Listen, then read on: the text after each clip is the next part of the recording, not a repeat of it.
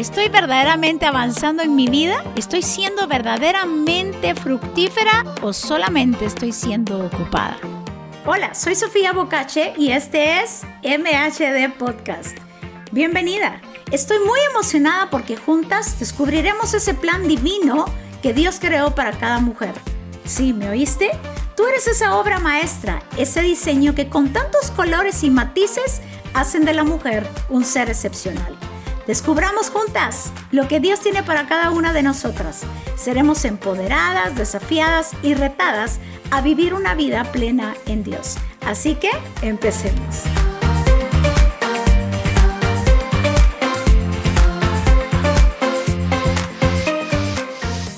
Hoy estaremos hablando en MHD Podcast la segunda parte de cuán importante necesitamos ver en nuestra vida si estamos siendo ocupados o fructíferas. Y quiero, quiero centrar este mensaje en lo que le sucedió a Marta. Sabes, en las escrituras, en Lucas 10:38, nos habla de, de cómo llegó Jesús. Dice que entró en una aldea y Marta le recibió en su casa. Dice que Marta tenía una hermana llamada María la cual ella se había sentado a los pies de Jesús y escuchaba todo lo que Jesús le tenía que decir, escuchaba su palabra. Pero Marta estaba preocupada con muchos quehaceres. ¿Será que nos parecemos a Marta un poco? Sabes que el que está muy ocupado es porque la preocupación lo gobierna.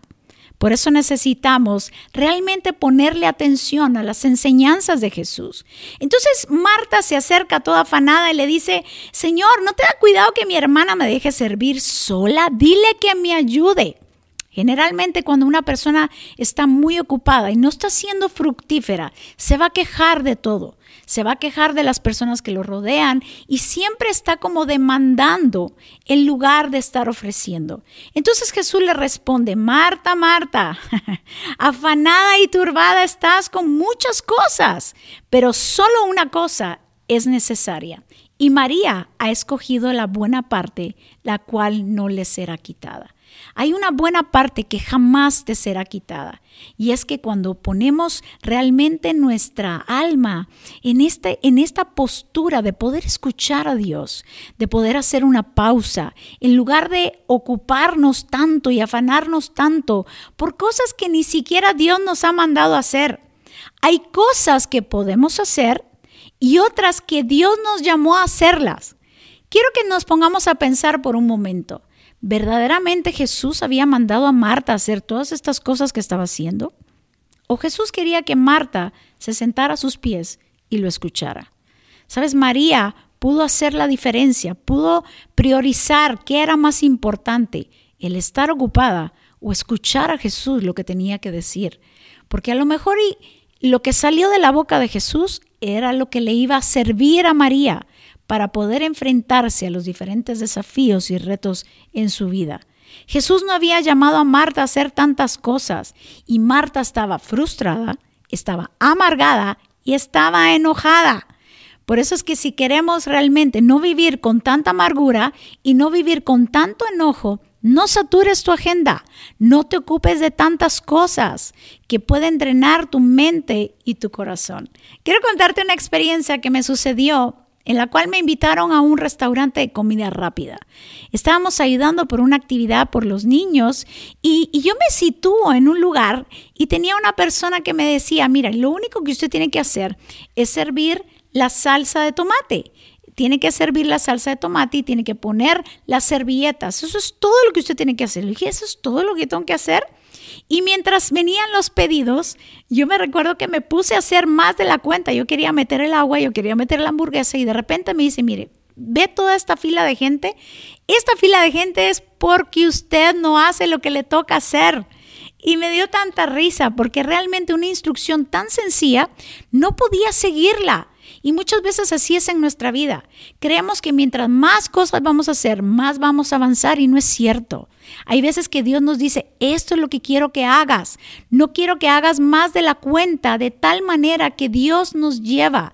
Dios tiene el control de todas las cosas. Quiero que te pongas a pensar por un momentito, ¿qué cosas Dios me llamó a hacer?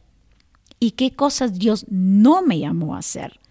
Todo lo que Dios no te manda hacer, sino que tú lo hiciste por tu cuenta, te va a causar una frustración y amargura.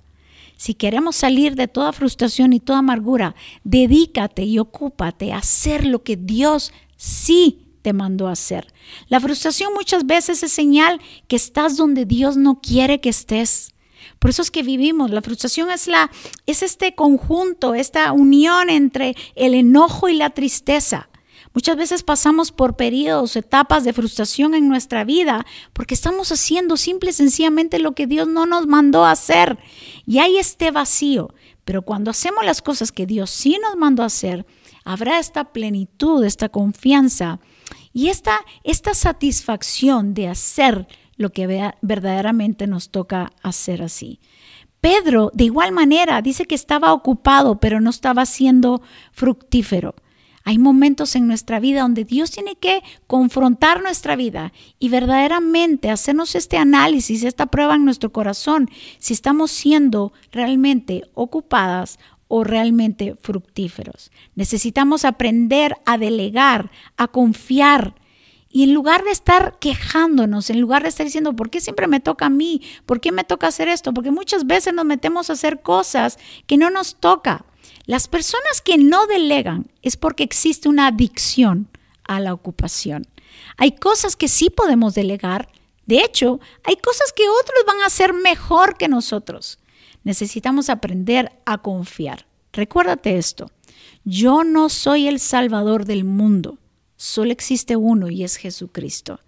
Tú no eres la salvadora de tu casa, de tu matrimonio, en tu familia, en tu trabajo, en tu empresa, en tu negocio. No.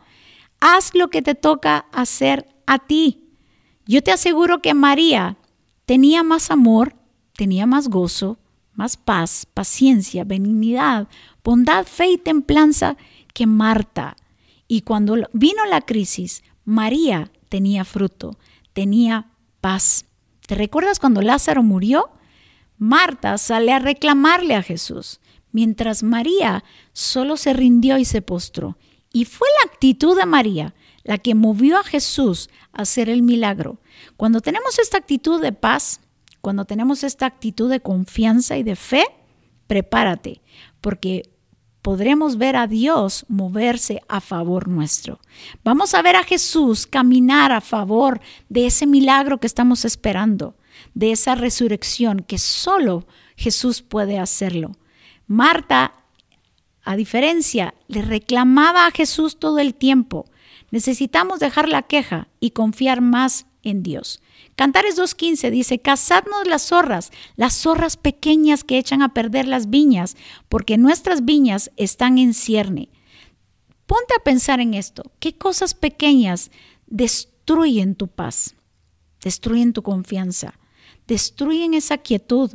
Son esas cosas pequeñas que no podemos eh, no podemos como desvirtuar, sino que realmente tenemos que ponerle atención. Son esas cosas pequeñas que pueden robarnos y pueden drenar nuestra vida, pueden drenar nuestra energía, pueden drenar nuestra fe. Son esas cosas pequeñas que muchas veces no le ponemos atención. y Dios está invitándonos a ponerle atención. ¿Sabes? Por estar tan ocupados nos perdemos de los pequeños detalles. Por ejemplo, la sonrisa de un niño. A lo mejor a través de esa sonrisa Jesús te está diciendo, no te preocupes, yo estoy contigo. A lo mejor nos perdemos ese atardecer de un día donde Dios te estaba diciendo, te amo, a través de ese paisaje que Él mismo pintó. El cantar de las aves. Hay veces que nos perdemos ese cantar de las aves donde Dios te susurra, vamos, yo tengo cuidado de ti. Hay tantas cosas que nos rodean, tantos mensajes de parte de Dios que puede estar hablando a nuestro corazón. Son esos detalles de lo que la vida se basa. Necesitamos fijarnos en esos detalles. Necesitamos fijarnos en las cosas pequeñas y tener esa sensibilidad de, de detenernos cuando alguien más está necesitado. Sabes, hay una cita muy interesante en cuando Jesús iba con toda una multitud y él estaba ocupado con esa multitud. Pero aparece una mujer que tocó el borde de su manto y Jesús se detiene. Sabes, Jesús tiene esta sensibilidad de detenerse cuando hay una necesidad, cuando estamos tan ocupados, no nos damos cuenta de las necesidades que nos rodean. No nos damos cuenta de esas personas que a lo mejor una sonrisa tuya, a lo mejor un saludo tuyo, a lo mejor un abrazo tuyo harán que vuelvan a la vida. Eh, pero Jesús le puso atención a la mujer. Necesitamos tener la sensibilidad de poder detenernos por la necesidad de alguien más. ¿Por qué es que Dios nos manda a ser fructíferos? ¿Para qué es el fruto? Sabes, Jesús nos llamó a ser fructíferos para que podamos ser de alguien, de bendición de alguien más.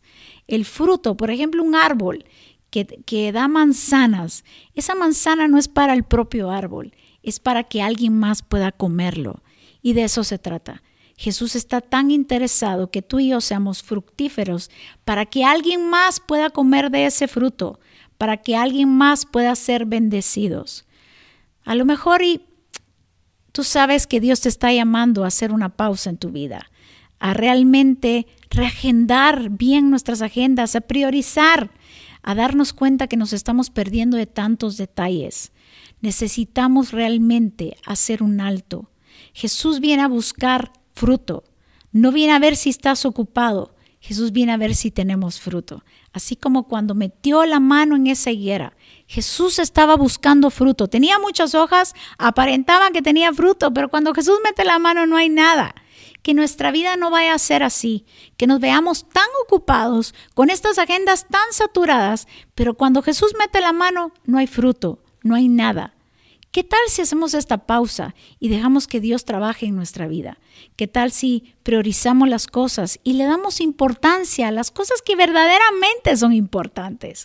Como por ejemplo el dar fruto, para que podamos bendecir a alguien más, para que podamos tener la sensibilidad de hacer una pausa y poder sonreír a alguien más que lo necesita y poder dar un abrazo a alguien más que lo necesita. Necesitamos realmente enfocarnos en dar fruto, no en estar ocupados. Espero que pueda servirte este tema que realmente nos reta, nos desafía, pero también nos impulsa a ir a un nuevo nivel, nos impulsa a realmente enfocarnos en lo verdaderamente importante y es ser fructífero. Así que espero que te sirva. ¿Qué tal si empezamos a dar sonrisas a alguien más? Un abrazo quizá, una llamada telefónica a alguien más, una palabra de validación. Recuerda, Jesús está interesado en que tú y yo tengamos fruto para que alguien más pueda salir beneficiado de ese fruto. Dios te bendiga.